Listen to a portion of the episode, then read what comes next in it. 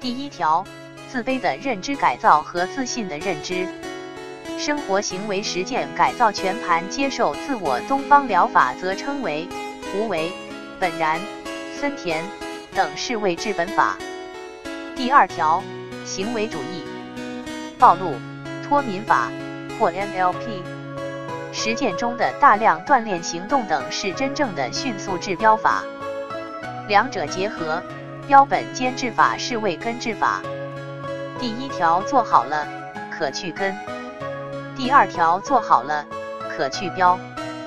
如果只有第一条，有些人也可撤愈。虽然理论上所有的人只需第一条就全部可以痊愈，但我的比较大量的实践却呈现出，第二条可以异常迅速的缩短好多倍疗程，而且有很多的人被证明此治标法是非常重要的。而如果第二条做好了，可以迅速好转或基本的治愈。但是，如果少了第一条，就如一棵树砍掉了枝干，表面上没了，但因为没有彻底的挖根，那么主观感觉上会说，我已无症状了，但是总感觉到好像还有一些残余，这残余就是根，所以遇到温暖的天气，它又长出来了，或枯树桩又长出了绿叶，即复发的。这就是东方式疗法中医去根与西方式疗法西医对症摘除的各自的优缺点。我现在将其近十年的这么一点点的研究心血和大量实践经验后得出的这么一点纯经验的结晶，凝缩成尽量通俗易懂且较精炼的文字，无偿的向全天下的朋友们奉献出来，仅供大家参考。愿能自救的尽量的自救。如果我的治疗方案能对大家最终彻底解决社恐有一点点的帮助或启发的话，那我十年的理想就算有了一个较满意的开头了吧。另，我期望专业的心理医生和学者能较谨慎地对待这套方案，无他，只是因为这套方法确确实实是我通过反复实践验证，可以说是久经考验的，绝非空洞的书本上的理论而已。请恕我的狂妄然，如果能借此从而能够对广大社恐朋友有一些更大的帮助的话，则我心已足矣。现提出仅供参考，欢迎众多的先行者与远超于我的专家或学者朋友们批评指正，但愿能对全天下的社恐朋友们能有一些帮助。方案如下。一系统的逐级脱敏加无为本然顺其自然，怕见什么就去做什么，外表可适度控制，争取每次都尽量能有一个良好的成功体验，此为指导思想。二集体的暴露法脱敏，当众练习演讲、表演、唱歌、讲笑话等，一直持续三个月，直到彻底脱敏。我认为这应是当前最为有效的、最快的消退症状的方法。从卡耐基社教训练班受启发，经反复实践并发展而来，此为治标。三步正常感、羞怯感、目光对视、恐惧感等等的认知改造和系统脱敏加无为本然顺其自然，此为治本。四自卑的认知改造和自信的行为上与认知上的最终重塑，并借用东方的无为、本然、顺其自然，即最终达到了彻底全盘的接纳了你自己的一切。我以为此应为不复发的保证。注：集体治疗应与个体咨询相结合，一般两者皆不应有所偏废。应结合每人的具体的不同情况，做一些相对应的具体的个别心理治疗，这一点亦相当的关键。注意分类，即使集体治疗也建议分类，对不同类别的集体治疗也应采取相对有所不同的、相对应的灵活方法。按中医的说法，类似于辩证论治。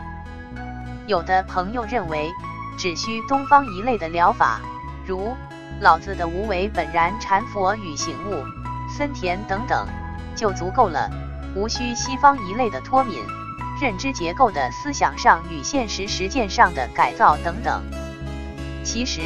我起初也如此认为，而且确实从理论上也能够科学的推导，甚至于证明出，而且现实实践中也确实有不少的人只用此东方式的方法就很快的根治了。然而，最起码我的实践告诉我，问题好像没有这么简单，在现实之中。却有大量的社恐人如只用此法，效果堪忧，成效也较缓慢。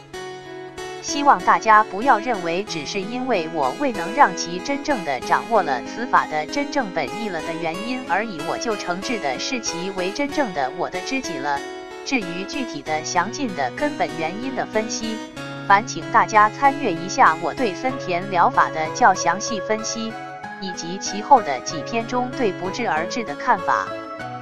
其实，此类东方一类的疗法，就可大概比拟于自然的消退法，利用机体的天赋的自然而强大的免疫调节能力，就如中医中的调补人参本来就具有的正气，从而让其以正压邪，正气存内，邪不可犯，类似它的优点，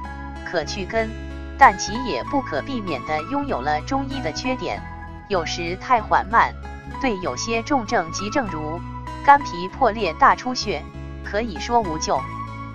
我以为，简单点的说，东方中医如比作为去根，则西方西医就好比是去标去症状，见效特快，没有什么好坏之比较，各有其优缺点。就如众人皆知的总体上的说，两者皆不应偏废。我以为强迫症、一切神经症也与此类似。那么，第一步，对一部分自制力与意志力已许可的朋友们，如何寻找行为脱敏的场所呢？社交能力缺乏是需要多多大量地锻炼的，如讲师公司培训职员、销售员、唱歌表演。都是一些不错的行业，在学校则大量参加演讲比赛、辩论比赛、英语朗诵赛、学校文艺晚会、表演节目、卡拉 OK 大赛，要大量的参加一切的活动与协会，注意由易到难原则，每次行动前做好充分准备工作，尽量能够取得一些较好一些的结果，即。怕什么就要去多接触什么的行为，第一原则，先从简单的能够接受的做起吧。注意配合一些东方式的方法，要有思想准备。一开始肯定会不理想，关键的是要接受这个气馁。有气馁很正常，没有气馁倒不正常了。要循序渐进，就不大会有太严重的挫折，以至于又去逃避了。这也是没有办法的事。迅猛暴露法只适应于在辅导师的帮助下，个人操作很难。即使有个别的成功例子，往往一开始也需要付出惨痛的代价，如好像李阳的热爱丢脸就是吧。对一部分朋友来说，个人操作虽然较慢、较难，但有较经济的优点。李阳大喊英语的初衷。好像是因为他发现借由大喊可以去除胆怯，倍增豪气，从而减轻自卑。就如毛的新民学会，在大学时期，为了培养冲天的豪气，而于山顶迎风怒吼一样，似乎可以磨砺心理素质，倍增勇气与力量。听别人说，李阳好像在电视上说，直到现在还没有完全去除。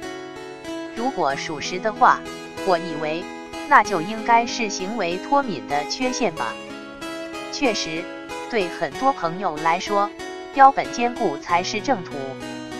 病因分析一：一切的社恐者，其最根本的病根乃是对自己的其中部分的否定大大超长，即不愿也更不能彻底的全盘的接受现在的你自己的很多方面，即自卑核心信念。因为你老是认为我有这样和那样的病态症状，如表情符号不同意，一一我是一个羞怯的人，二我是一个不敢与人目光对视的人，三我在人多的场合恐惧发言、表演，紧张且不自然。四我是前面的一、二、三、四、五，他们是如此的现实，他们来源于好多好多年的亲身经历，亲历的体验是最顽固的，纯粹的说理是无法改变的。一是基础，一。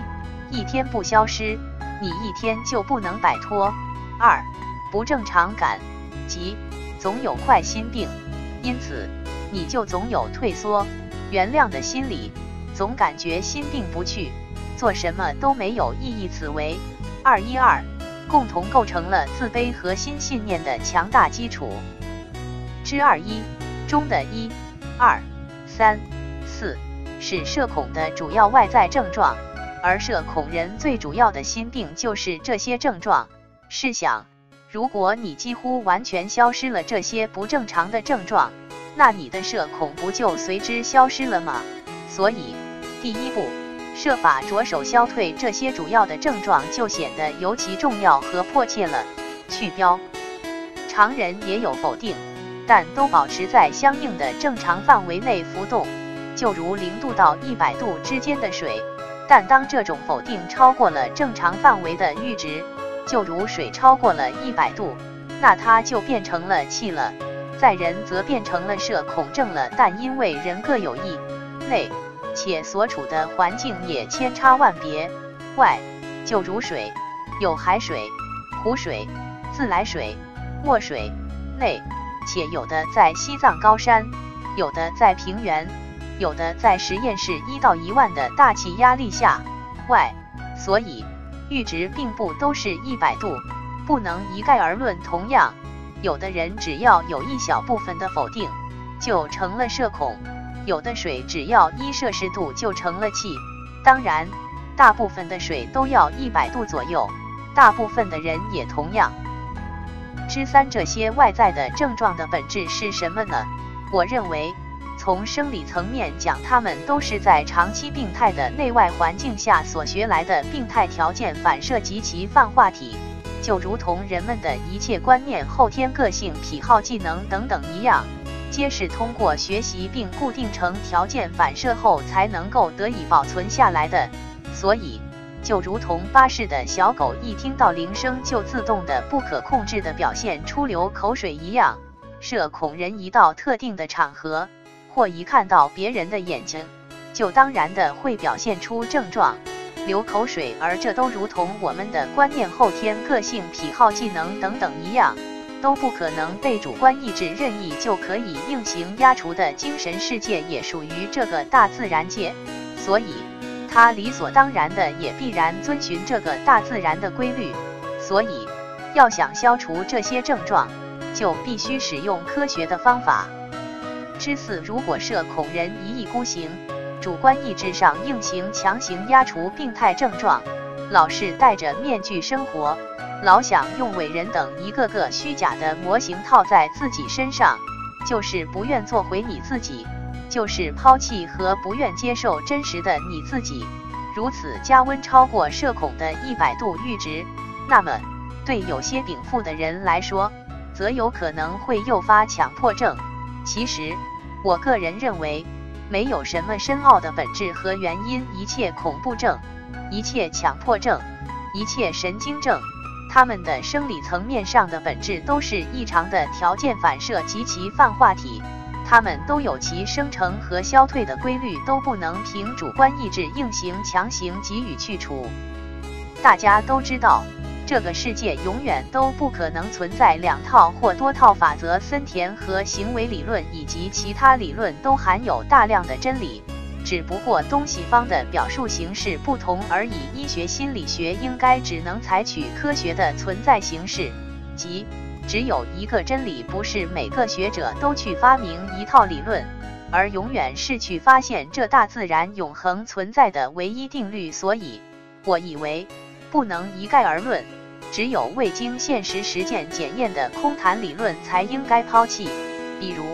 经过大量验证过的伟大的牛顿等的物理定律理论，难道我们也应一概抛弃？